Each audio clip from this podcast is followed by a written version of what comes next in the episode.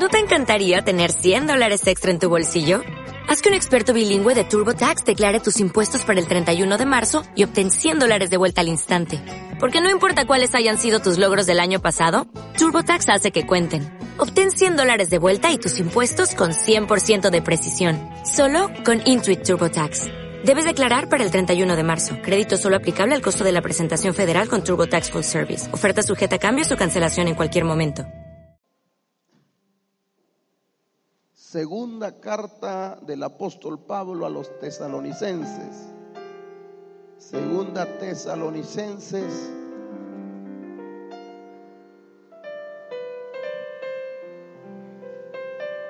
Tengo una hora exactamente para ministrarle la palabra. Ocho en punto. Termino de predicar según mi criterio en mi mente humana y carnal. ¿Está listo?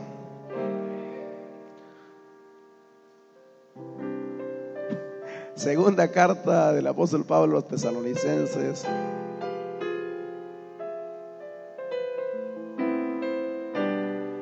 Puestos en pie. Capítulo 1.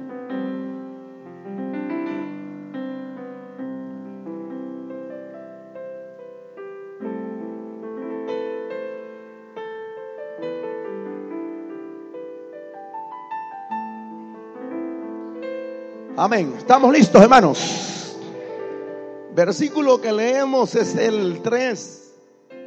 Y dice la palabra del Señor, debemos siempre dar gracias a Dios por vosotros, hermanos, como es digno, por cuanto vuestra fe va, ¿qué dice ahí? Creciendo. Y el amor de todos y cada uno de vosotros abunda para con los demás tanto que nosotros mismos nos gloriamos de vosotros en la iglesia de Dios por vuestra paciencia y fe en todas vuestras persecuciones y tribulaciones que soportáis. Esto es demostración del justo juicio de Dios para que seáis tenidos por digno del reino de Dios por el cual asimismo padecéis, porque es justo delante de Dios pagar con tribulación a los que os atribulan. Y a vosotros que sois atribulados, daros reposo con nosotros cuando se manifieste el Señor Jesús desde el cielo con los ángeles de su, ¿qué dice ahí?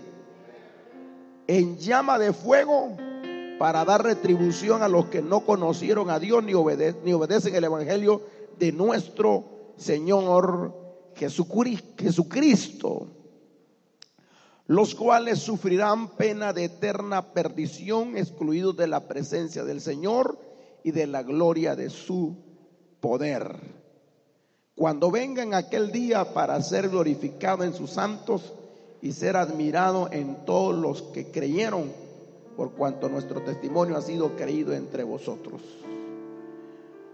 Ah, vamos a ver el 11. Por lo cual asimismo oramos siempre por vosotros, para que nuestro Dios os tenga por digno de su llamamiento y cumpla todo propósito de bondad y toda obra de fe con su poder, para que el hombre de nuestro Señor, el, el nombre de nuestro Señor Jesucristo, sea glorificado en vosotros y vosotros en él por la gracia de nuestro Dios y del Señor Jesucristo. Puede tomar su asiento. Amado Padre, en el nombre de Jesús, en esta hora venimos pidiéndote que hables a nuestros corazones, que ministre nuestras vidas, que salgamos muy edificados de este lugar, que salgamos edificados de una manera poderosa que nadie regrese a su casa como entró, que salgan conscientes que tú les hablaste en el nombre de Jesús. Amén y amén. Bien,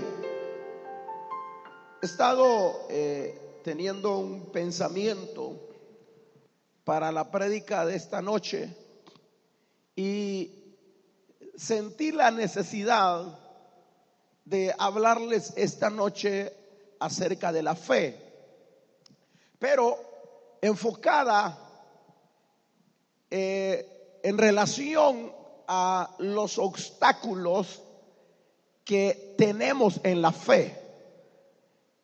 Los obstáculos que tenemos en la fe. Dígale que está a tu lado, los obstáculos que tenemos en la fe. Ahora, aunque parezca quizás increíble para algunos de ustedes, quizás no se han percatado, no se han dado cuenta, o probablemente algunos sí, de que hay un buen número de personas que ya no continúan en la fe del Señor. Hay un increíble número de personas que ya no continúan en la fe.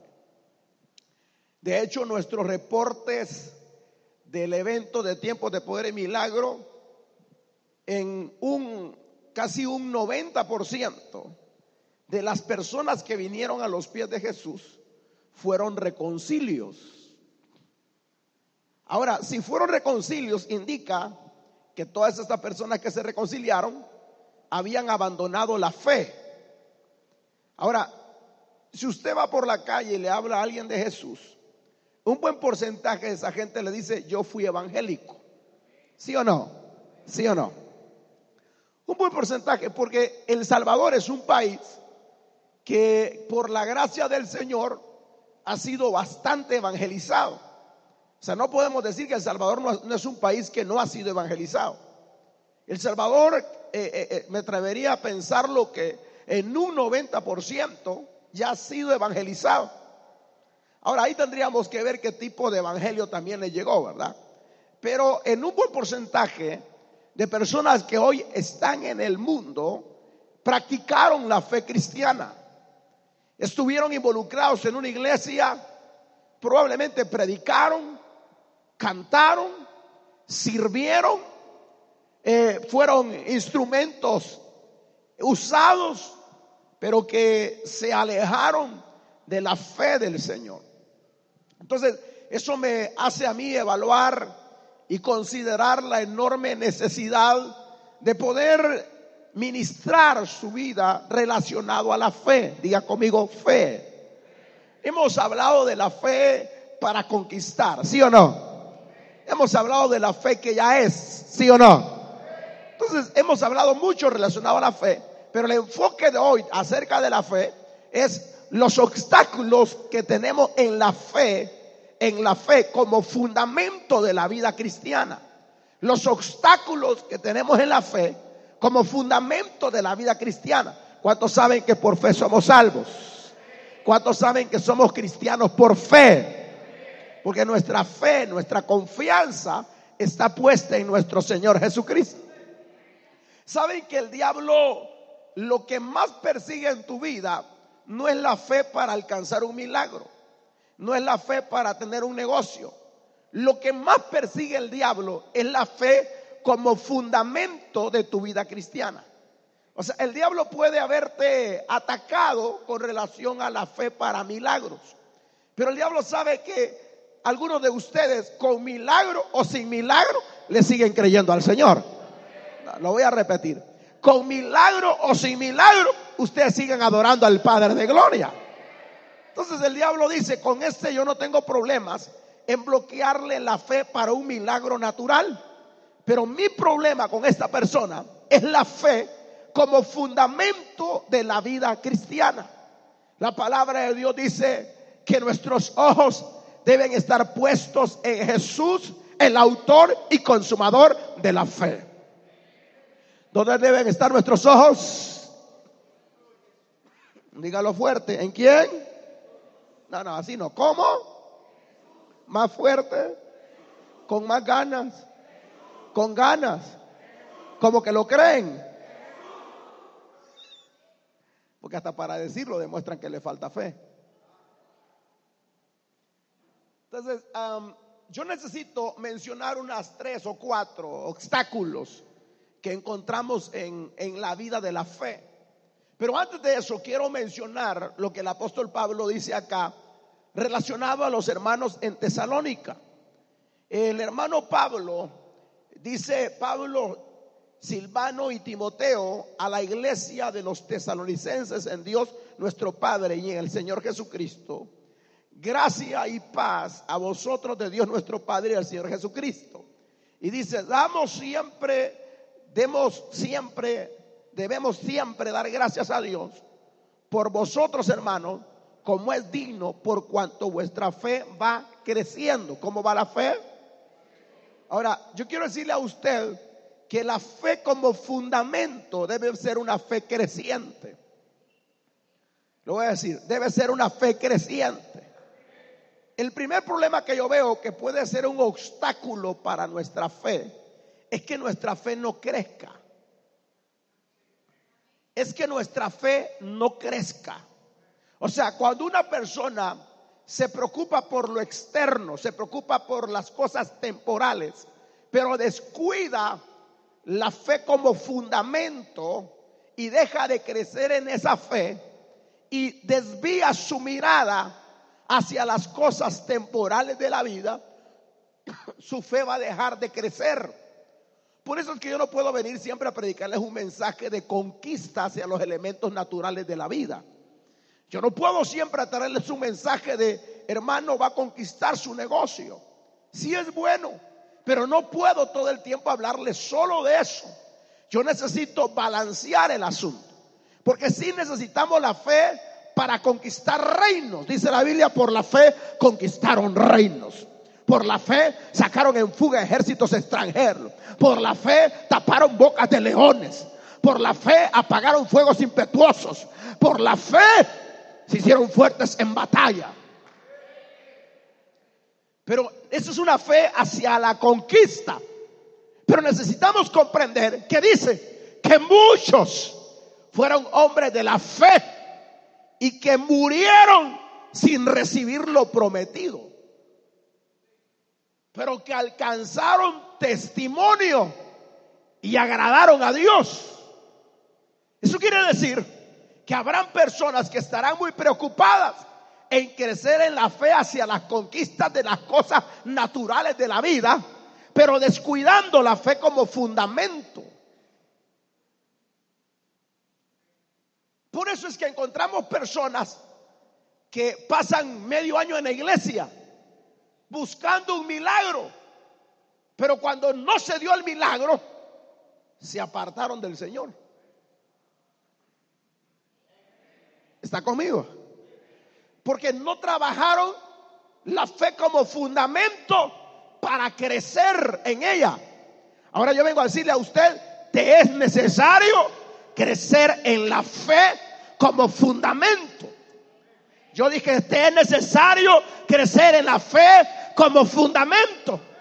Ahora usted mira, pastor, ¿y cómo crezco en la fe como fundamento? Se crece en la fe como fundamento uno, agarre esto, uno a través de la palabra del Señor.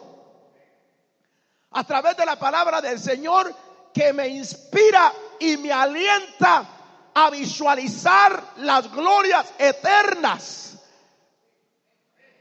Que me ayudan a visualizar que estas tribulaciones momentáneas producen un eterno y excelente peso de gloria en nosotros.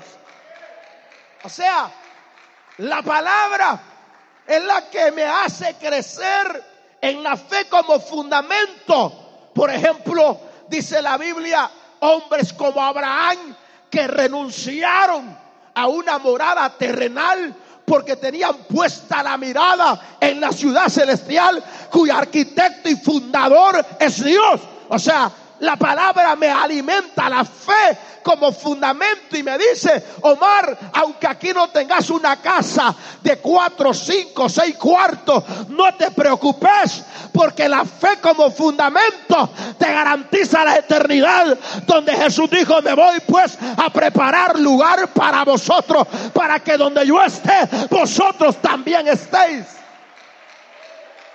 Alguien dice, alguien dice, gloria a Dios. Estaba sentado con alguien, por, respeto a esa persona, no digo quién es, no es de la iglesia. Pero una persona que ha pastoreado, ha predicado y me dijo estas palabras. Me dijo, ¿dónde está Dios? Me dijo, después de todos estos años. ¿Dónde está? Me dijo. ¿Dónde está la justicia de Dios? Me dijo. Y yo le dije, sencillo, Dios no va a pelear con usted para demostrarle que es justo. Dios es justo y punto.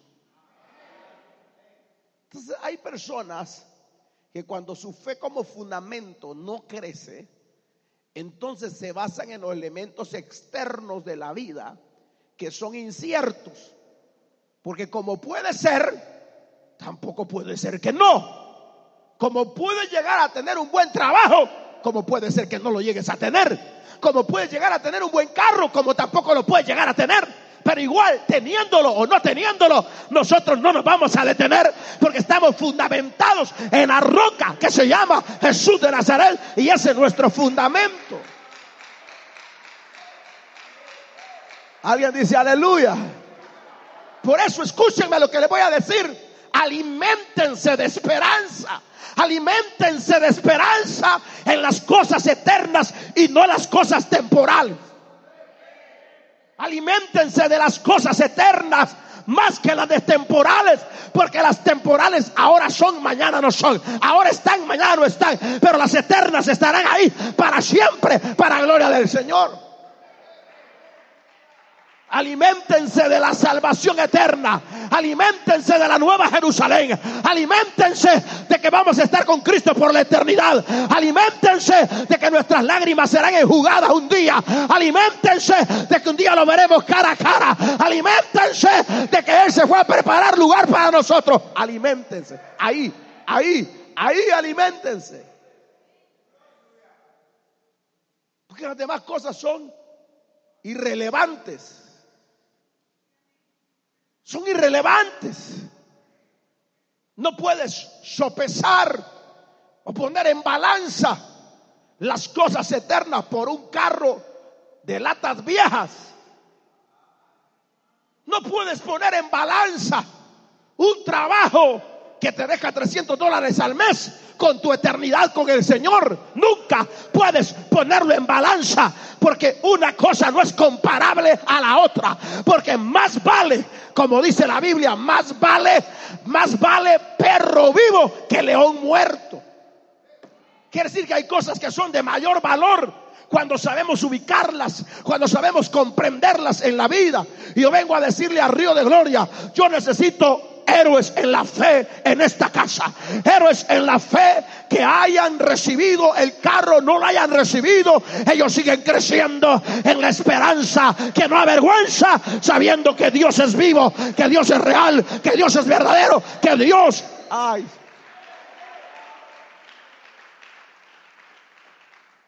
Dile que está a tu lado, crece en la fe. No, no, no, dígale, crece en la fe. Crece en la fe. Esta persona que me abordó y me dijo, estoy mal, tengo esto, esto, esto, eh, perdí esto, perdí aquello, me lo cuadré. Si Dios me hubiera dado a escoger entre dejar viva a mi mamá y perder lo que usted ha perdido, le dije, hubiera preferido perder lo que usted ha perdido y que mi mamá quedara viva. Y le dije lo siguiente, mi mamá se murió y yo sigo predicando que Cristo sana, que Cristo hace milagros. Porque escúchame, porque pesa más la fe como fundamento que la fe para obrar milagros. Por eso Pablo está hablando como es digno, dice, por cuanto vuestra fe va creciendo. ¿Cómo va la fe? Dígale que está a tu lado, tu fe debe crecer. O sea, yo no quiero que usted se siente a decir, ¿será que el Señor va a venir? ¿Será que lo del cielo es cierto? ¿Nos harán dado garabato? No, porque usted debe comprender que nunca, nunca Dios te ha dicho a ti que ser cristiano es estar ausente de malas experiencias. Nunca dice la Biblia que ser cristiano es estar ausente de malas experiencias. Ser cristiano es tener fundamento en Jesucristo. Que aunque pasen tribulaciones, tempestades, mareas, tormentas, vamos a estar ahí diciendo, Jesús es mi Señor y seguiré adelante y no me voy a detener. Aplaudan bien pues.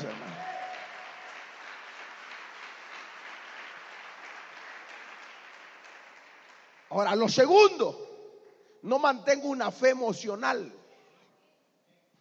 No maneje una fe emocional. De hecho, la fe no, no, debe, no debe canalizarse con emociones. ¿Sabe cuáles son sus grandes batallas? Sus emociones. Sus grandes conflictos están ligados a las emociones. No tengo. No siento. ¿Eh? Me hicieron. Me dijeron no me dieron, no me tomaron en cuenta, me ignoraron. Ya no soy cristiano. Porque su fe está basada en la emoción. Por eso Jesús dijo, el que quiere venir en pos de mí, niegue hacia sí mismo, tome su cruz cada día y sígame.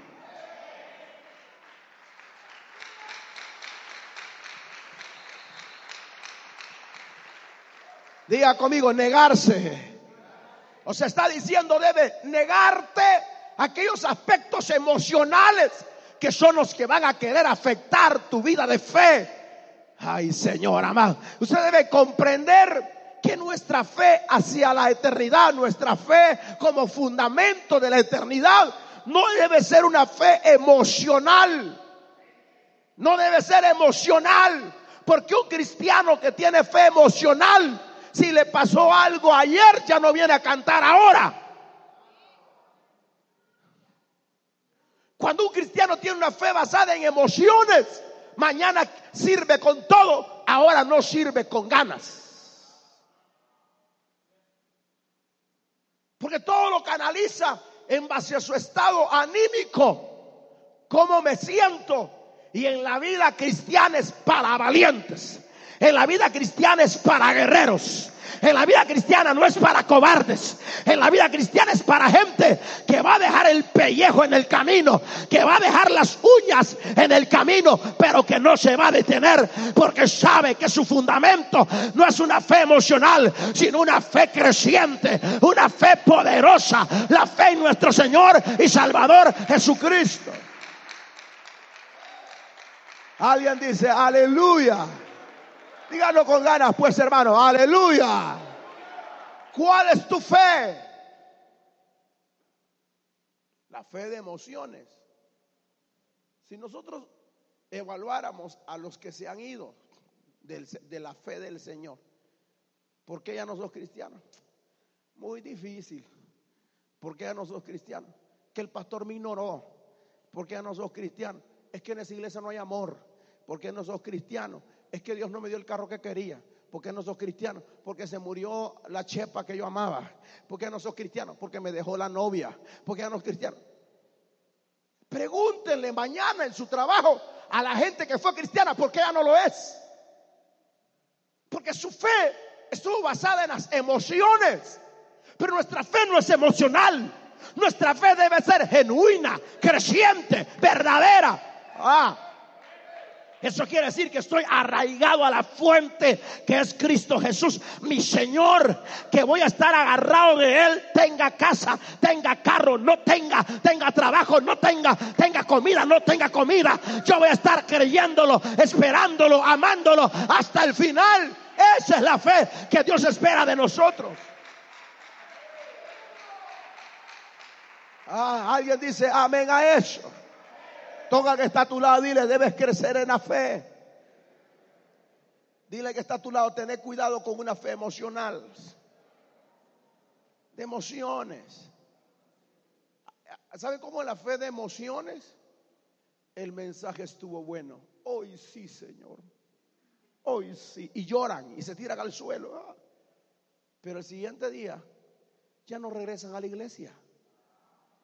Porque lo que hizo la prédica, o permitieron ellos que la prédica hiciera, fue solo tocar sus emociones. Si yo los quiero ver llorar a ustedes, les cuento una historia que duele y van a llorar. Me acuerdo cuando yo era niño y mi mamá me dejaba solito allá en la casa. Y yo sufría, ya va a empezar a llorar la gente, hermano. Y yo le digo, así te pasó a ti también. Ah, a mí también. Venga Cristo, pum, se rinden al Señor porque les toca las emociones. Pero la otra semana ya no los vimos nunca más. Porque no es una fe genuina. Es una fe basada en emociones. Y yo necesito decirle a esta casa, esta casa necesita estar bien fundamentada en la roca inconmovible de los siglos que se llama Jesús de Nazaret.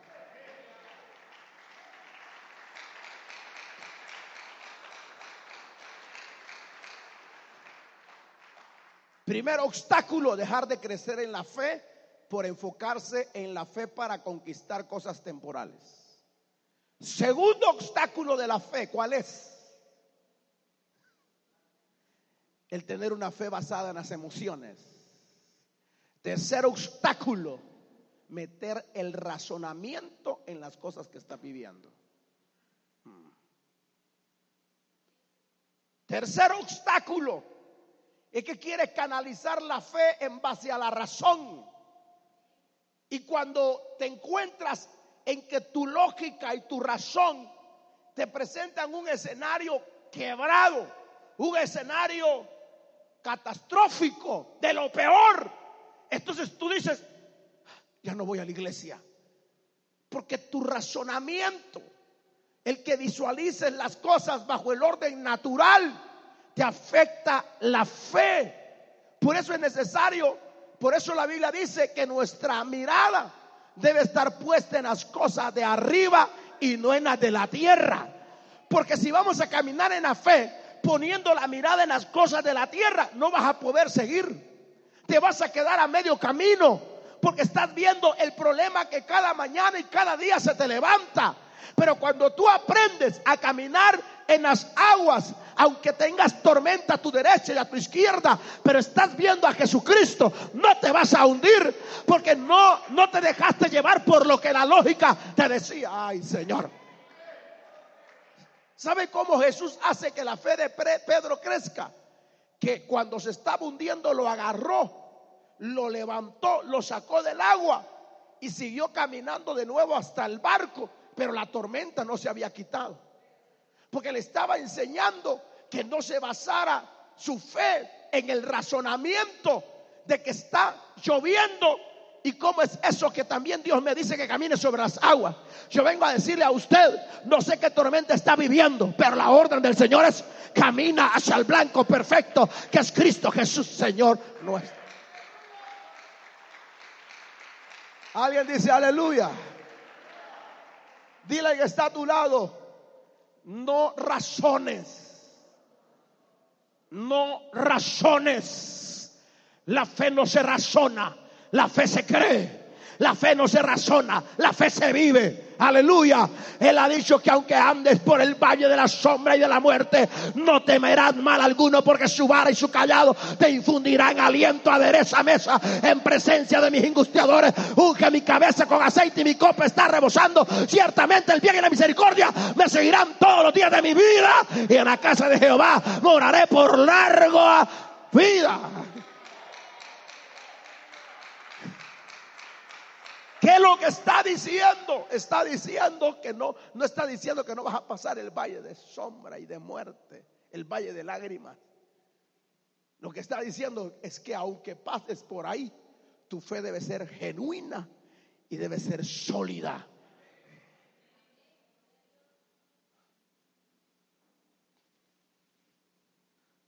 Debe ser genuina, debe ser verdadera, debe ser sólida debe ser genuina. ¿Me está escuchando? ¿Cómo debe ser la fe? Sólida, genuina. Que me dijeron que me voy a morir. Bueno, y si te morís, vas con el Señor. No, yo sé que te quiere escuchar que yo le diga, se va a sanar, Dios va a hacer el milagro. Claro, Dios puede hacer el milagro. Pero y si no lo hace, soy del Señor y voy con Él y punto.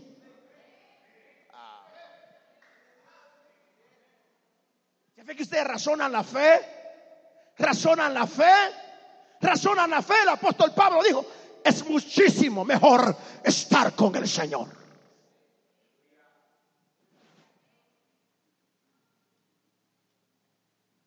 Ustedes no están listos para morirse. Ojalá el Señor no se lo lleve un día de estos.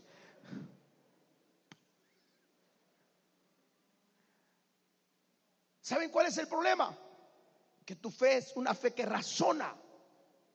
Y eso te limita a tener convicción para hablar con tanta libertad y tener seguridad en la vida. Tener seguridad en la vida. Pablo dijo, ya sea que muramos o ya sea que vivamos, somos del Señor. Pablo lo dijo, ni la muerte, ni la vida, ni ángeles, ni principado, ni potestad, ni cuchillo, ni hambre, ni desnudez, ninguna cosa creada me podrá separar del amor que es en Cristo Jesús, Señor nuestro.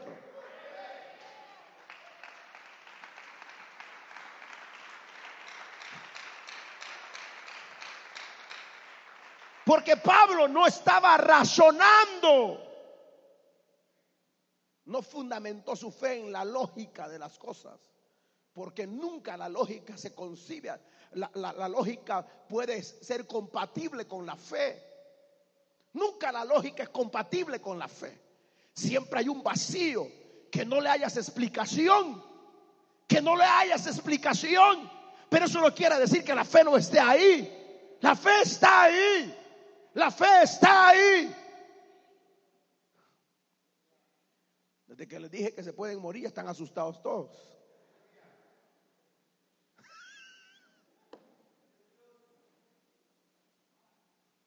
¿Por qué se asustan? ¿Por qué se asustan? Porque tienen una fe emocional. Por eso se asustan. Porque la fe es emocional. Porque la razonan.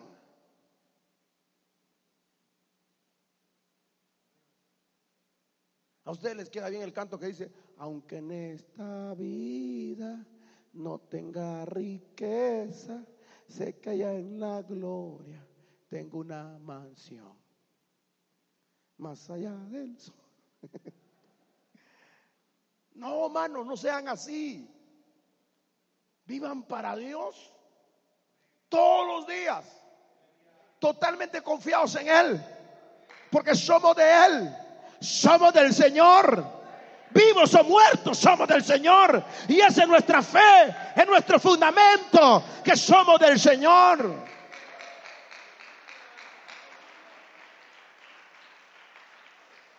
Le voy a decir algo para alentarlo. Si, si es, mire, si en términos de, de operación milagrosa, la salvación es uno de los aspectos mucho más difíciles en términos lógicos de poder alcanzar el hombre. Si la salvación es un elemento en términos humanos difícil de alcanzar, pero lo hemos alcanzado por la gracia de Jesucristo, ¿sí o no? Por gracia soy salvo, por la fe y no de vosotros, sino de Dios, dice la Biblia. Si la salvación la hemos alcanzado por la gracia, que es a través de la fe, y somos salvos. ¿Cuántos son salvos aquí? ¿Por qué? ¿Por qué son salvos? ¿Por qué son salvos? ¿Por qué son salvos? ¿Por qué son salvos? Los de atrás, ¿por qué son salvos? ¿Están seguros? ¿Se pueden morir entonces?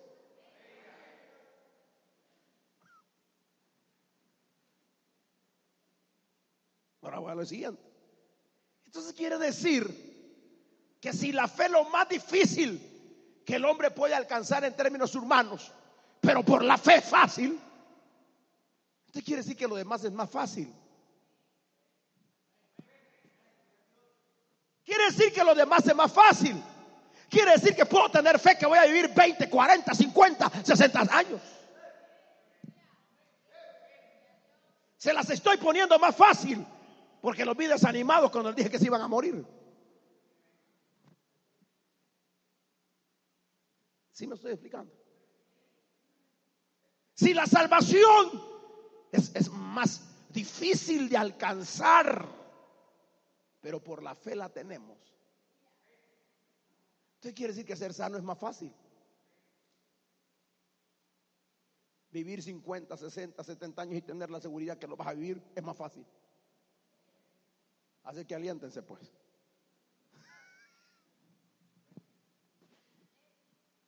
Si sobrevivir en el valle de la sombra y de la muerte se logra a través de la fe, es más fácil que venga el carro. Es más fácil que venga la casa. Es más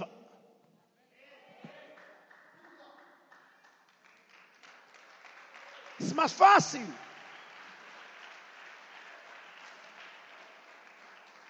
Es más fácil.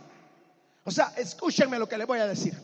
Si yo he pasado pruebas terribles donde la muerte estuvo batallando en contra de mi vida y Dios me sostuvo y estoy vivo hasta aquí, ¿cómo no voy a tener un carapacho viejo de cuatro llantas?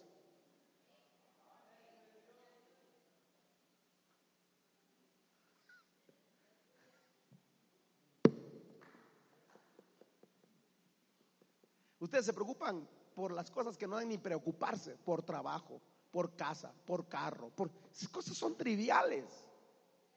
Y no porque yo las tenga ahora, es porque así pensaba cuando ni las tenía. Dios sabe que nunca le oré por un carro. Lo confesé nada más. Cuando salgas embarazada no vas a andar en bus. Vamos a tener carro. Sí. No me miren con esa cara como que, ah, será, no les estoy mintiendo, es cierto. Porque esas cosas son parte de la vida de todo hijo de Dios. La Biblia las llama añadiduras. O sea, Dios no tiene un afán o una preocupación por tus añadiduras, porque ya están ahí. Ya están ahí. Lo que a Dios le interesa es que tengas una fe sólida, una fe creciente y una fe como fundamento de la vida cristiana. Eso sí es relevante para Dios.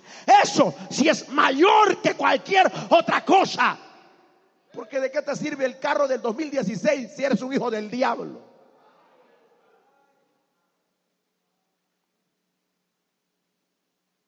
¿De qué te sirve casa con aire acondicionado si en la iglesia vienes?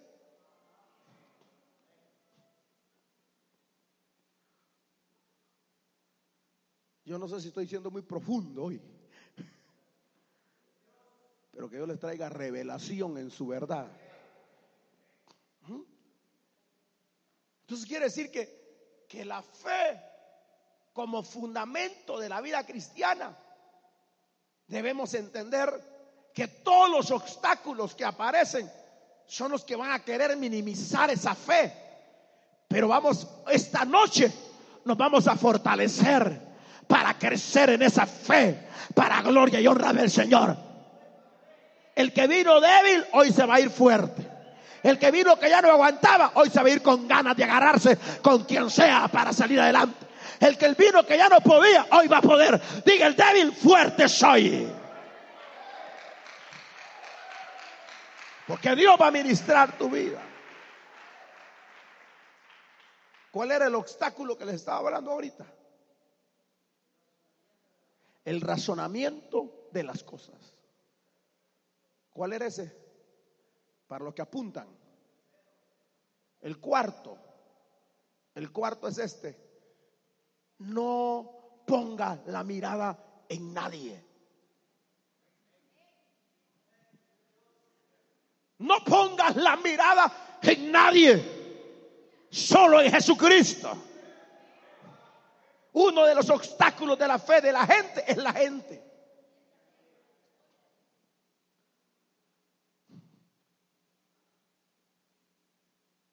Alejandro el caldelero me ha causado muchos males. Dios le pague, dice Pablo.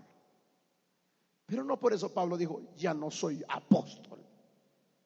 ¿Mm? Todos me abandonaron en mi primer defensa solo estuvo a mi lado, como dice Tito, creo que dijo Timoteo. Pero todos me abandonaron en mi primer defensa. Al Señor estuvo a mi lado, dice Pablo. Entonces, la gente, mucha gente, mucha, mucha, por no decir la mayoría, deja de ser cristiano por culpa de otro. Preguntan los que se han ido. Es que ese pastor de tu iglesia, aquel día que predicó, me ofendió. ¿Ah? Pregúntele a la gente por qué ya no viene a la iglesia. Y le va a mencionar a un montón de aquí de la iglesia. Y le van a echar la culpa a un montón. Y no estoy queriendo justificar a nadie. Pero cuando un cristiano es sólido, a él no lo detiene si el de la puerta es chambroso. Si el que está en parqueo es hablantín. Si el otro lo vieron de marero por allá y da la bienvenida. Él no se clava. Él no se clava. Él dice, ay, ¿qué importa si al lado mío está Judas, está, está Pedro? Yo sigo a Cristo, que es el plan.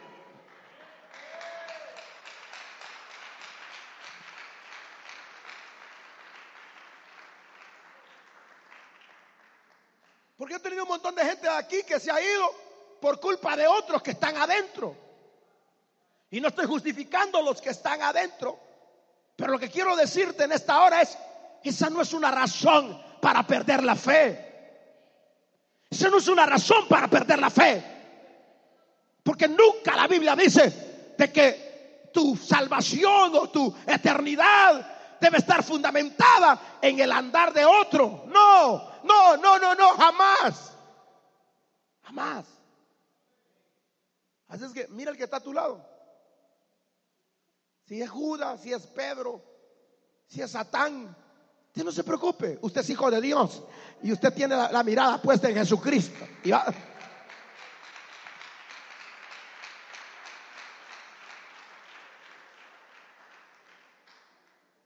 Ah, la gente dice, no voy a esa iglesia porque ahí son mundanos. Y no vienen a la iglesia porque dicen que somos mundanos y se van a meter a, zampar al mundo. Ahí andan bailando en las discos y no vienen a la iglesia porque dicen que la iglesia es mundana. Es ridículo. Lo que perdieron fue la fe. Porque la gente de fe sabe que su fundamento es Jesucristo. Que ellos van a seguir adelante. Se caiga a la derecha, a la izquierda. Ustedes van para adelante porque su fe está en el Señor.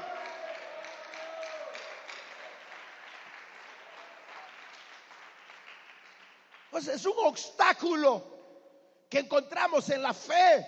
Pero usted debe, debe, debe mire, pase por encima de eso. Eh, pase, pase que se quede el que le dé la gana, pero usted no se quede. Usted no se quede. Que va a encontrar a alguien a la vuelta y decir, ya viste, es que esa iglesia, mira, mira, que el Señor te reprenda, diablo. Yo no, yo no vivo por lo que otro hace, yo vivo por el Rey de Gloria. Yo vivo por el Señor. Porque va a encontrar gente. Gente que se va a prestar para botarle la fe. Pero lo que ellos no saben es que usted viene a Río de Gloria, donde le enseñamos que su fe es una fe sólida, firme, que no está basada en lo que otro hace o deje de hacer, sino en el Rey de Gloria, que ya dio su vida por usted en la cruz del Calvario y por él ahora estamos aquí alabándolo. El que mira el que está lado y dile, mira, decirle, mira pues, mira pues, no te fijes en lo que otro hace, pero portate bien, dígale.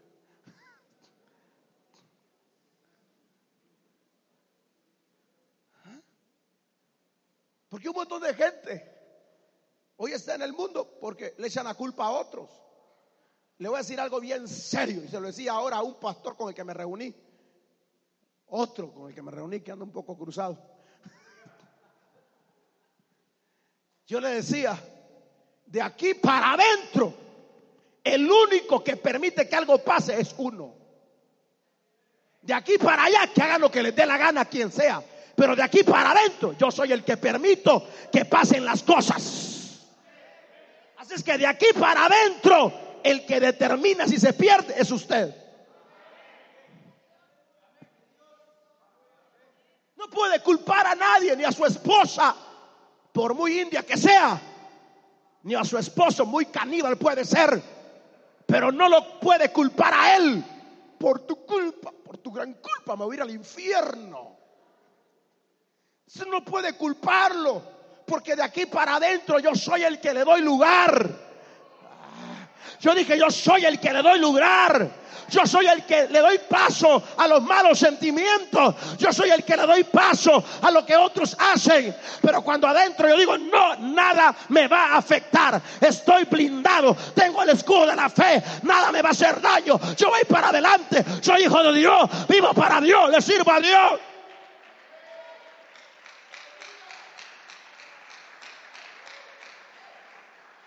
Mm. Toca a alguien y dile, mantén firme tu fe.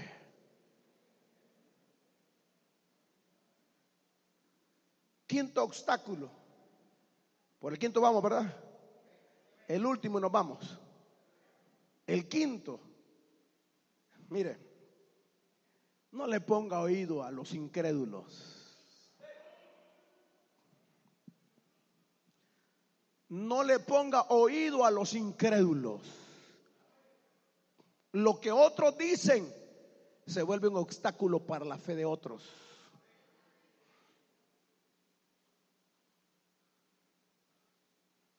A la cirofenicia, los mismos discípulos quisieron pararla. Cállate, le decían. A Bartimeo le decían que no gritara, pero más gritaba. Porque lo que otros dicen se puede volver un obstáculo en tu fe. Por eso usted tiene que cerrar sus oídos a lo que otros dicen. Y agárrese de lo que Dios dice, no de lo que otros dicen. Porque, escucha, o escúcheme lo que le voy a decir.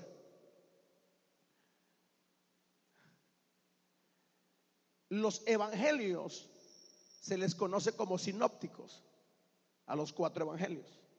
Porque los cuatro evangelios son la diferente manera de haber visto a Cristo en los que lo escribieron. Algunos escriben una cosa, otros escriben otra y se vuelven un complemento. Entonces, en la vida no todos vemos el panorama igual. Y por eso los comentarios son diversos. Por eso no puedes basar tu vida en los comentarios que los demás hacen. Porque los comentarios que los demás hacen pueden diferir de una persona a otra y te puedes perder en el camino. Entonces, ¿en qué me debo basar? Me debo basar en la palabra del Señor. No se base en los comentarios que otros hacen ya sea acerca en contra de la palabra del Señor, en contra de la fe, en contra de la iglesia, en contra del liderazgo, en contra de quien sea, no le ponga oído a lo que la gente dice. Me ayuda, pastor, ya terminamos. No le pongan oído. Usted estaba bien animado, venía al culto, adoraba al Señor y allá en la esquina lo agarró alguien. Mira, ese pastor solo pisto pide. ¿Te diste cuenta? Y empieza ya a lavarle el cerebro. Se meten a las redes sociales y hay un montón de gente que es criticona, envidiosos, que hablan mal de los que hacen milagros, de los de la unción, del mover del Espíritu Santo, que es del diablo, que es de Satanás. Y cuando tú le pones oído a lo que la gente dice, no a lo que Dios dice, sino a lo que la gente dice, te ves afectado en tu fe. Pero cuando tú vives por la palabra del Señor, cuando tú vives por lo que Dios dice, tú no le vas a dar lugar a lo que otro dice. Tengo 25 años predicando la palabra del Señor y sigo sosteniendo los principios y las verdades que la palabra de Dios dice. Porque me he basado en lo que Dios dice, no en lo que otro dice. Por lo que, porque lo que otro dice puede cambiar mi visión de la vida y me puede confundir en la vida. Pero si Dios dice que Él es sanador, es que Él es sanador. Si Dios dice que Él es libertador, es que Él es libertador. Si Dios dice que Él es proveedor, es que Dios es proveedor. Si Dios dice que tengo vida eterna, es que tengo vida eterna. Si Dios dice que para Él no hay nada imposible, yo viviré creyendo que para Dios no hay nada imposible.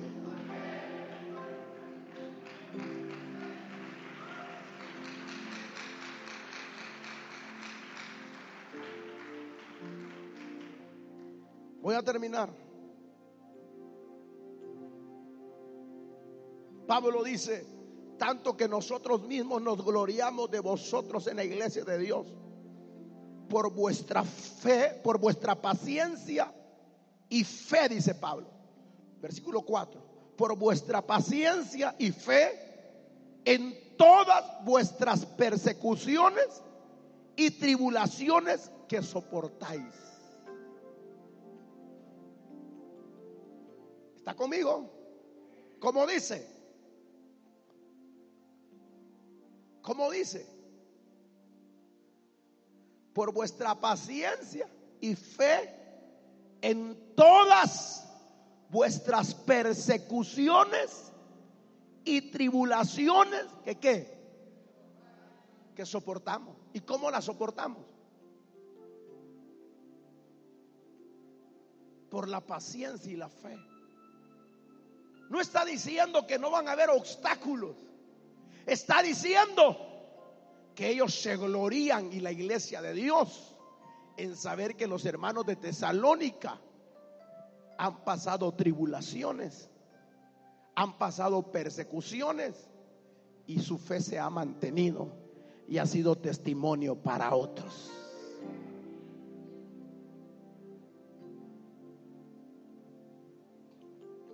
Usted se va a encontrar con gente que le va a contar sus problemas y usted se va a poner a reír. Y decir, hermano, perdóneme, hermano. A usted no lo han asustado todavía. Pero yo ya pasé donde asustan y aquí estoy firme. Por mi paciencia y mi fe. Como pastor, me llena de orgullo cuando yo veo que alguien está pasando pruebas, tribulaciones y mantienen su fe. Y Pablo dice que ellos y la iglesia de Dios se glorían en saber la fe que los hermanos de Tesalónica tienen. Que la gente abandone su fe es una vergüenza. Es una vergüenza. La Biblia dice, no son dignos del reino de Dios. Pero aquellos que han pasado tribulaciones, que has pasado pruebas, que has pasado persecuciones, pero tu fe se mantiene firme. Eso llena de orgullo al Padre que está sentado en el trono. Y dice la Biblia que Dios no se avergüenza de llamarse Dios de ellos. O sea que Dios en el trono con sus millares de ángeles, arcángeles, serafines, querubines, seres espirituales, está sentado en su trono y a decir, me llena de orgullo la vida de Juan, de Carlos, de María, de Andrés. Me llena de orgullo porque han pasado tribulaciones, persecuciones y su fe se ha mantenido firme hasta el final. Me voy a adelantar para finalizar.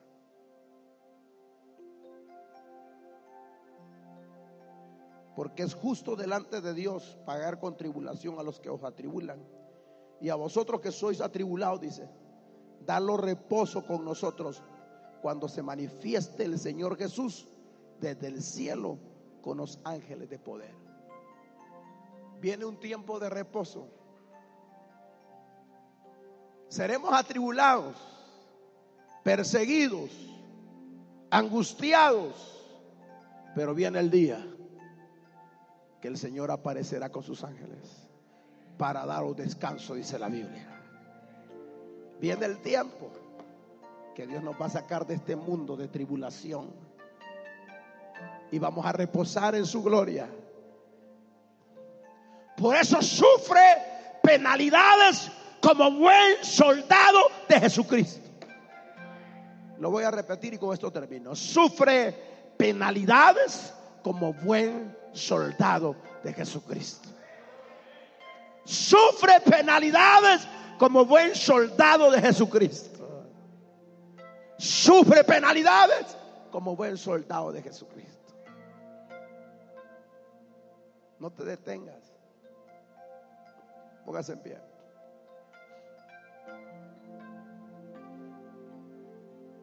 Pastor, usted no sabe lo que estoy viviendo. Sufre penalidades como buen soldado de Jesucristo. Y Él aparecerá con sus ángeles para daros descanso, reposo. No pierdan su fe. No pierdan su fe. Pase lo que pase. No pierdan su fe. Crezcan cada día. Fortalezcanse con la palabra. Llénense de las verdades eternas. Fortalezcan su fe.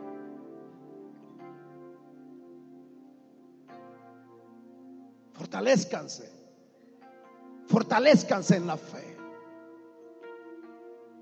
Nunca abandonen la fe. Nunca la abandonen. Nunca abandonen la fe. Manténganse firmes.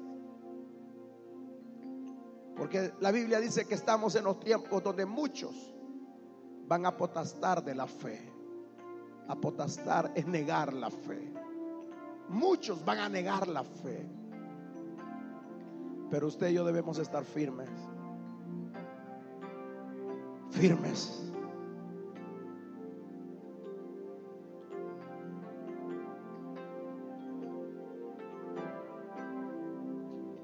Firmes.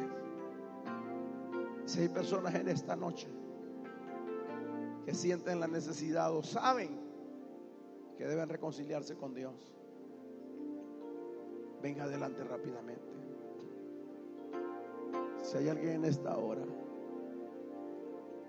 que sabe que debe reconciliarse con Dios, venga adelante rápido.